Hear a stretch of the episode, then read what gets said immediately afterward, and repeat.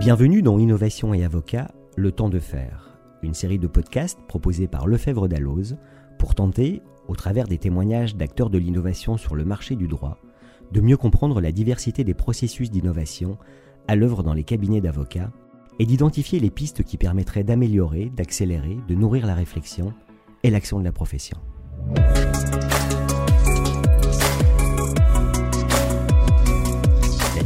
De la profession d'avocat est une richesse et au cours des différents chapitres qui jalonnent nos podcasts Innovation et Avocat, le temps de faire, nous avons pu constater les efforts qui pourraient être réalisés dans l'avenir. Reste que, déjà, certains confrères et acteurs du droit innovent. Pour partager leur parcours et identifier les idées que vous pourriez vous approprier, nous avons invité Audrey Degoué, élève avocate à l'EFB, étudiante du DU T2DL et créateur du projet À vos aides. Bonjour Audrey. Bonjour Laurent. Audrey, est-ce que vous pouvez, euh, s'il vous plaît, euh, brièvement vous, vous présenter? Oui, alors euh, je m'appelle Audrey Degoué, je suis élève avocate à l'EFB, actuellement en stage final et en parallèle, je suis aussi chargée d'enseignement à l'Université catholique de Lille.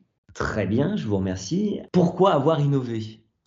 Alors déjà juste pour remettre dans, le contexte et pour être sûr qu'on a bien, qu'on comprend bien ensemble e, L'innovation, pour moi, l'innovation, c'est tout simplement euh, rechercher euh, de manière constante l'amélioration de ce qui existe déjà. Et donc, euh, en ce sens, je dirais que j'innove depuis ma troisième année d'études, dans le sens où par la force des choses, j'ai été obligée d'arrêter l'université pendant un an et j'ai voulu continuer à apprendre le droit.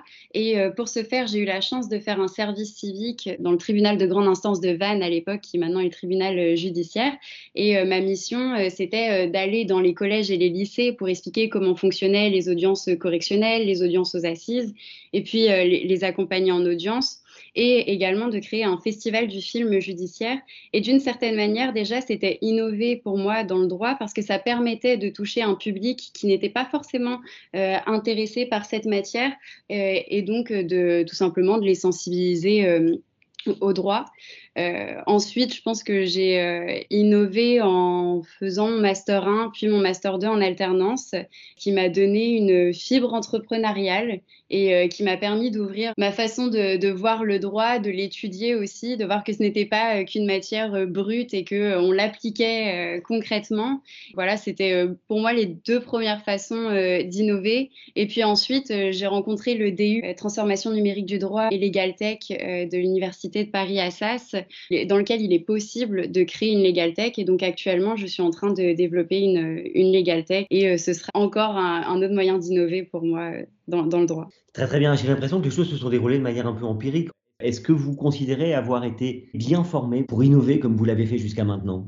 Alors, euh, formé d'un point de vue purement universitaire, euh, je dirais que tout au cours de ma licence, non, dans le sens où c'est pas à l'université que j'ai appris euh, à développer un projet, par exemple, à gérer un projet. Je dirais qu'en master, c'est un peu différent parce que justement, j'ai eu l'alternance et donc j'ai reçu déjà une sorte de formation dans le milieu professionnel, tout simplement parce que j'étais en, cabinet. Et donc là, on apprend un peu du, management du cabinet, de la gestion au bout d'un certain temps, j'étais amenée à, gérer aussi euh, l'arrivée des stagiaires. Donc euh, là, j'ai appris, mais je dirais plus sur, euh, sur le terrain. à l'EFB, je pourrais dire qu'il y a le programme qui est développé qui s'appelle le Lab.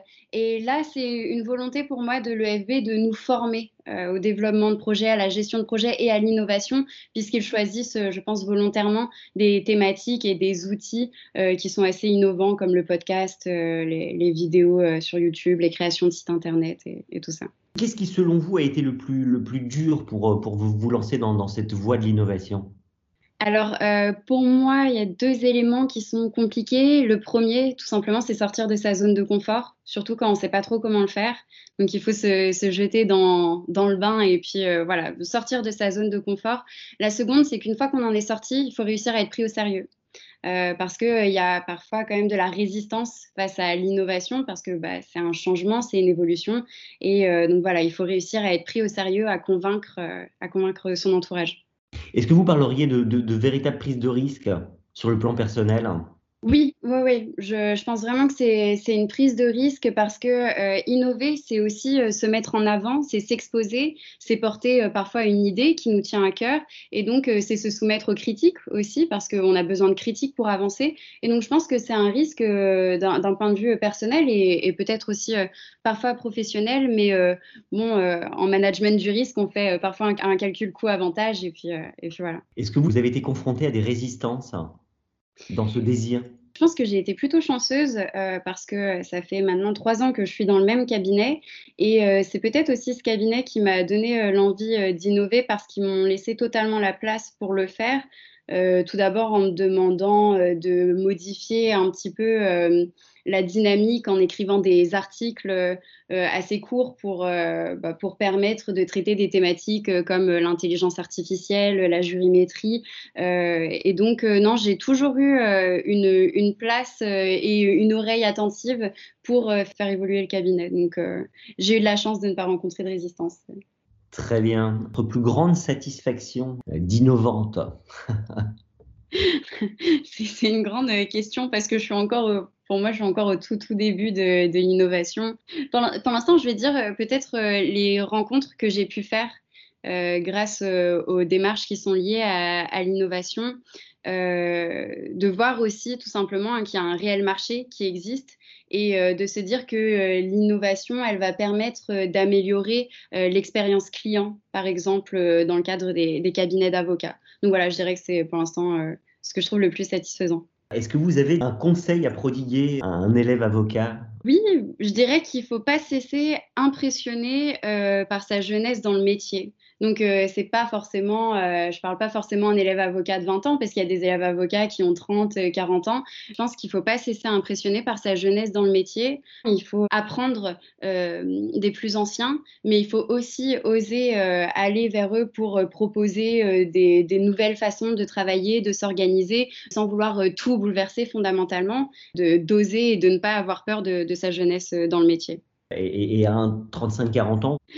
Bah pour moi, 35-40 ans, c'est la même chose. En plus, euh, bon, enfin, je pense que l'innovation, elle, elle a pas d'âge. Donc, pour moi, euh, 35-40 ans, ce sera les, mêmes problématiques finalement qu'un jeune avocat qui, doit innover. Peut-être, du coup, 35-40 ans, s'il est déjà avocat depuis euh, 10 ans, 15 ans, euh, eh bien, euh, d'être à l'écoute aussi euh, des collaborateurs, même des stagiaires qui ont des idées et, puis en profiter pour en discuter et voir ce qui peut être fait pour faire progresser le cabinet. Merci beaucoup, Audrey. C'est un plaisir d'échanger avec vous. Merci d'avoir répondu à nos questions.